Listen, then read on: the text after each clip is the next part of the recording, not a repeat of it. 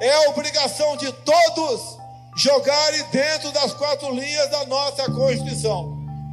Com uma reeleição, nós traremos para dentro dessas quatro linhas todos aqueles que ousam ficar fora dela.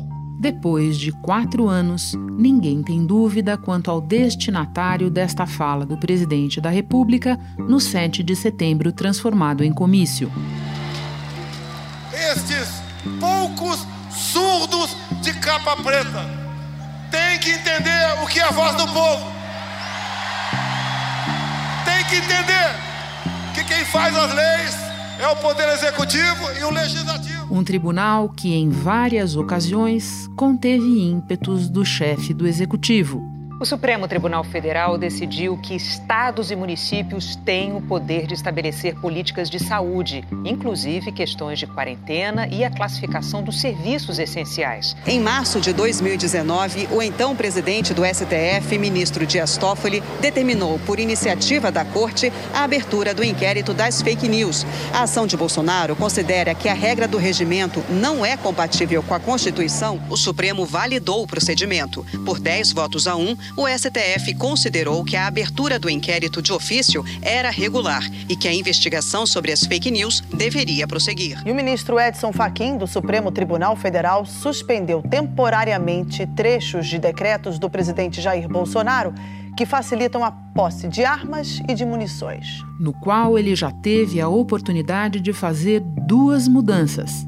Bolsonaro indicou o desembargador Cássio Nunes Marques para a vaga no Supremo Tribunal Federal com a aposentadoria do ministro Celso de Mello. Duas decisões do ministro do Supremo Nunes Marques.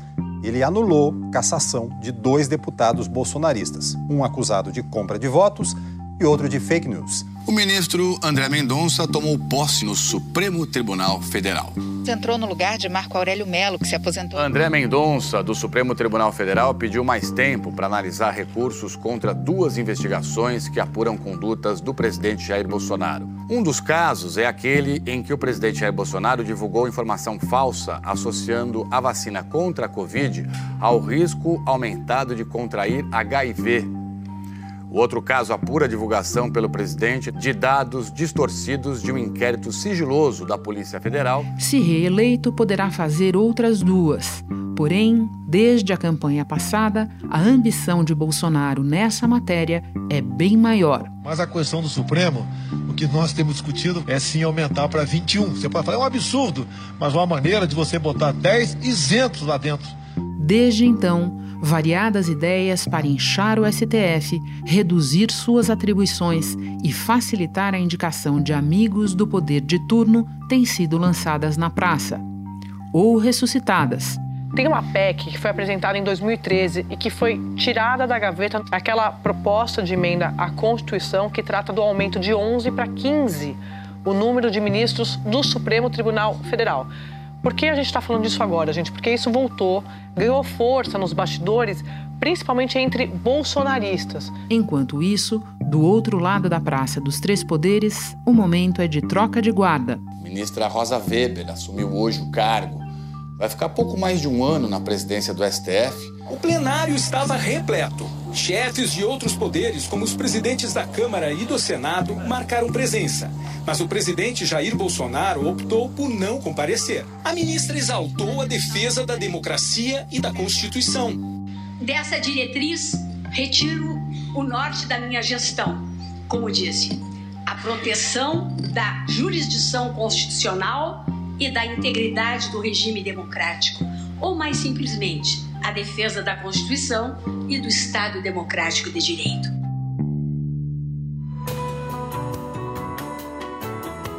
Da redação do G1, eu sou Renata Luprete e o assunto hoje é a proposta de emenda constitucional 275, um episódio para entender teor, consequências e quem é quem no consórcio que apoia essa PEC. Meu convidado neste episódio é o jornalista Felipe Recondo, sócio fundador da plataforma J e autor de dois livros sobre o Supremo: Os Onze e, mais recentemente, Tanques e Togas, o STF e a ditadura militar. Terça-feira, 13 de setembro. Felipe, vamos começar explicando o que é a PEC 275 e como é que ela voltou à baila agora? Essas PECs que voltam sempre à tona quando é, há uma crítica contundente ao Supremo e que prevêem mudanças, seja na formatação, na quantidade de ministros ou na forma de indicação, é sempre um movimento do Congresso de contestação ao Supremo ou de demonstração de insatisfação com decisões do Supremo. Mas me parece que ela nunca é estrutural. Essa, esse retorno desses assuntos parece conjuntural com base em decisões que foram tomadas pelo Supremo Tribunal Federal que desagradaram a classe política e que aí retornam, retornam à baila, retornam à discussão, como se essas fossem as soluções para esses problemas que os congressistas apontam. Então, me parece que, por exemplo, essa PEC 275, que transforma o Supremo em Corte Constitucional, debate que já houve, inclusive, na Constituinte, é, e tira poderes do Supremo e muda sua composição, é mais uma dessas propostas. E nós já tivemos ao longo do, do do, do tempo inúmeras propostas diferentes, inclusive prevendo concurso público para ministro do Supremo. Então, são propostas que são meio em alguns momentos, eu não falo dessa especificamente, mas são propostas às vezes meio, meio tortas, meio escalafobéticas, mas para tentar resolver um problema que, na minha opinião, não se resolve dessa maneira. Então vamos detalhar. Essa PEC ampliaria de 11 para 15 o número de ministros. Como você acaba de explicar, ela reduziria, digamos, o escopo da corte, indo para aquela, é, dando um, um encaminhamento para aquela discussão se o Supremo deve ou não analisar assuntos que não sejam estritamente estritamente de ordem constitucional. E também a PEC detalha como seriam escolhidos esses quatro ministros, não, Felipe? Exatamente. E aí é o ponto, Renata, que, que me chama muito a atenção. Nós já temos uma forma de escolha de ministros do Supremo centenária. Desde que o Supremo foi instalado em 1891, a forma de indicação é a mesma por que mudar essa forma de indicação? O que se apresenta como justificativa para essa mudança? Por que, como essa PEC é, indica, delegar ao Senado a indicação de ministros do Supremo e não ao presidente da República, passando pelo Senado? Qual é a razão para isso? Será que o nosso sistema centenário é ruim? E o que, o que se coloca no lugar é melhor?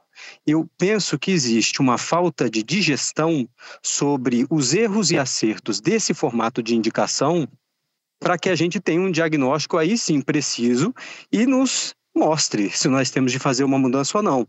Eu faço uma provocação, Renata, se me permite. Esses parlamentares que contestam a forma de indicação e querem colocar um modelo novo no lugar, eles sabem exatamente que ministros ou que indicações deram errado? Será que se nós perguntássemos para eles o que houve de, de, errado nesse processo, será que eles conseguiriam indicar? Será que eles personificariam? E com mais uma pergunta que acaba sendo retórica: é, será que existe uma insatisfação específica com alguns ministros do Supremo por suas decisões? O chefe desse poder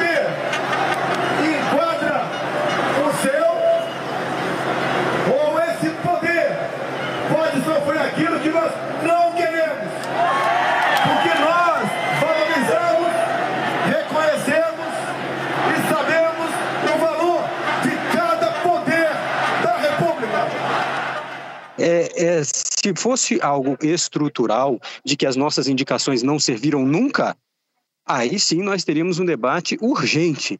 Mas mesmo se nós perguntássemos para esses parlamentares que ministros que eles não indicariam, eu acho que eles teriam dificuldade de tirar esses 11 ministros do Supremo. Você está nos explicando o papel dos parlamentares nessa discussão. Eu quero colocar nela também o presidente Jair Bolsonaro que é, várias vezes, em diversas ocasiões, é, expressou o desejo de mudar o modo de funcionamento, o número de indicações que ele tem para fazer, enfim, de ir para cima do Supremo. Onde é que o presidente Jair Bolsonaro entra no caso dessa PEC, Felipe? Porque no bastidor ele já deu a indicação de que ele gosta dela. O presidente quer delegar poderes em certos momentos. Essas PECs, elas não dão poder ao presidente da República para que ele indique, é, simplesmente indique mais ministros do Supremo. Fosse isso, eu entenderia perfeitamente qualquer presidente que queira fazer mais ministros do Supremo, apoiá-la. Mas essa PEC também tira poderes do presidente da República, qualquer que seja ele, porque delega para outras instituições também essas indicações. Talvez ele goste de uma PEC, e existem outras tramitando, que simplesmente ampliam de 11 para 15 o número de ministros do Supremo, algo que já aconteceu na ditadura militar e que permitiria ao presidente, de uma tacada só, indicar vários ministros de uma vez.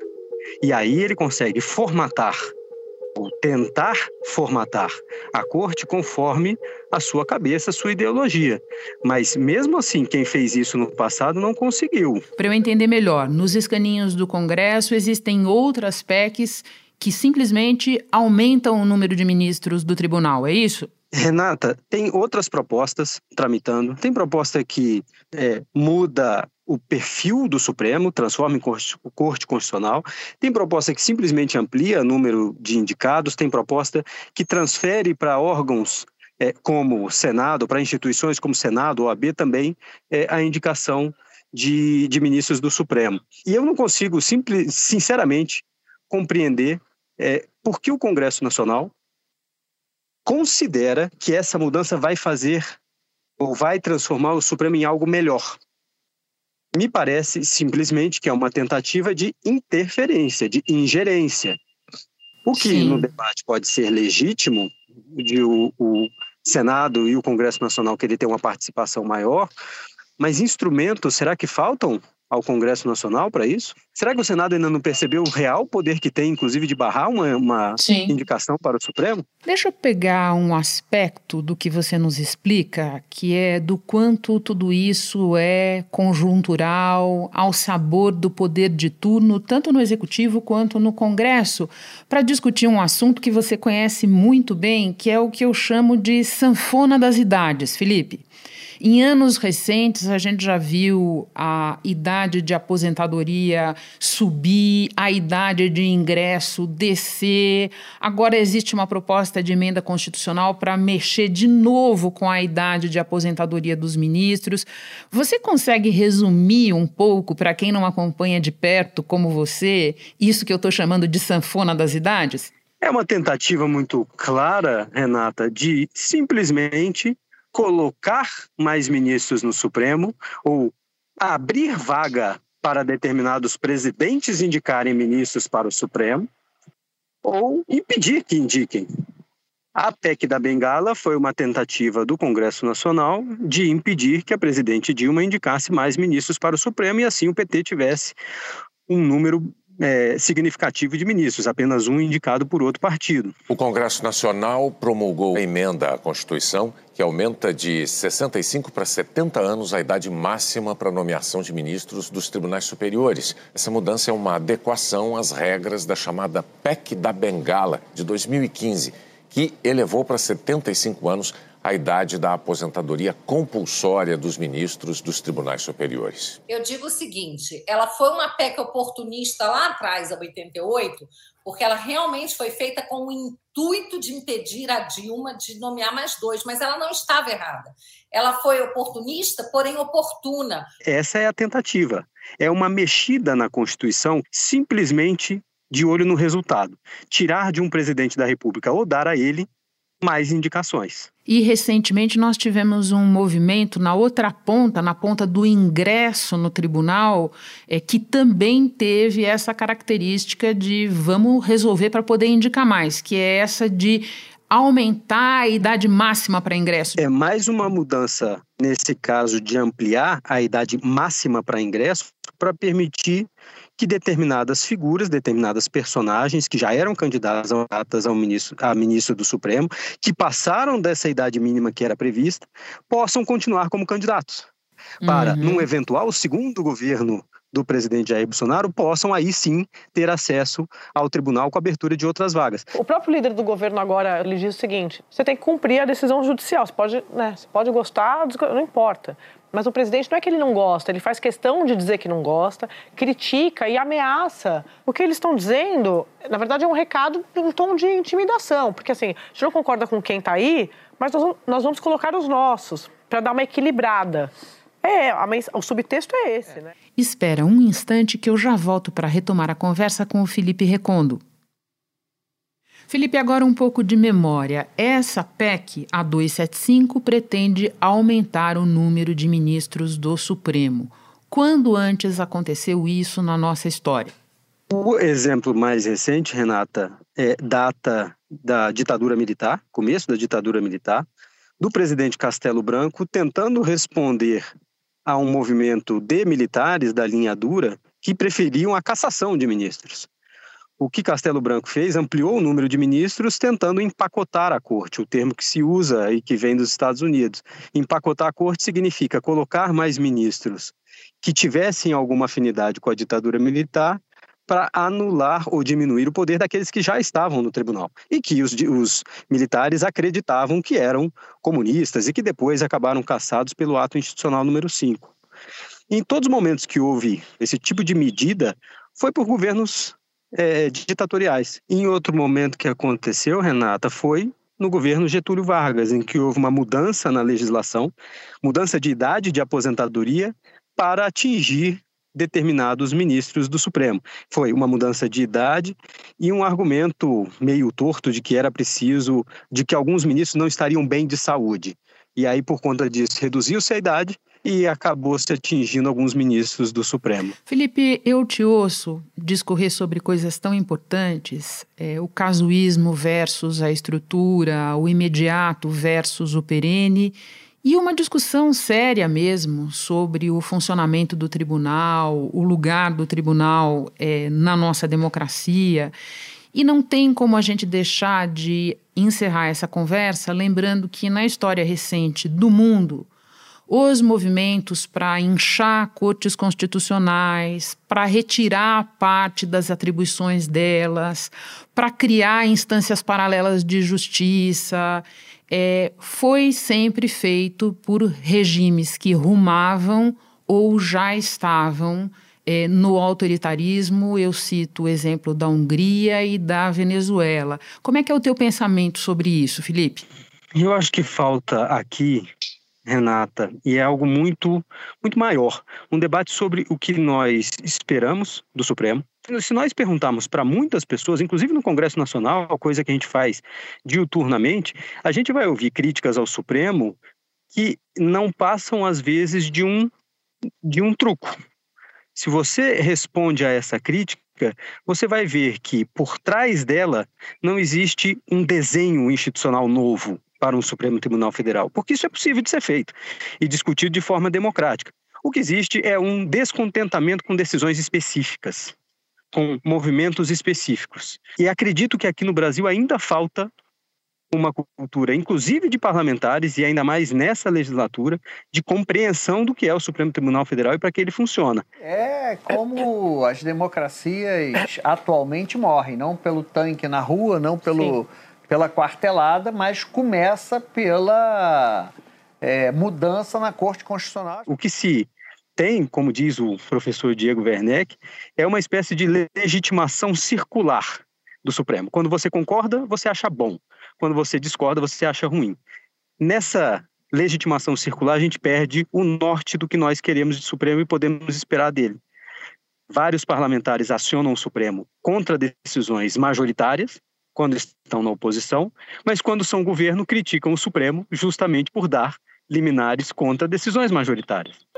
Então, me parece que o Supremo, em meio a esse jogo político, o tribunal também tem que fazer sua autocrítica em determinados momentos. É, e acho que está fazendo, talvez numa velocidade que nós achemos baixa e que a política também ache reduzida, mas o próprio tribunal faz a sua autocrítica e também busca redesenhos institucionais, como tem feito própria criação do plenário virtual para dar mais colegialidade, a decisão do ministro Barroso que derrubou o piso de enfermagem, mas imediatamente submeteu ao colegiado para para referendo. A liminar do ministro Luiz Roberto Barroso provocou bastante reação hoje dos enfermeiros e levou os presidentes da Câmara e do Senado a entrarem em campo para mediar o impasse. Isso demonstra que o Supremo tem feito movimentos de reforma interna. Existe de gestão do Supremo é, e autocrítica do Supremo em relação aos seus procedimentos.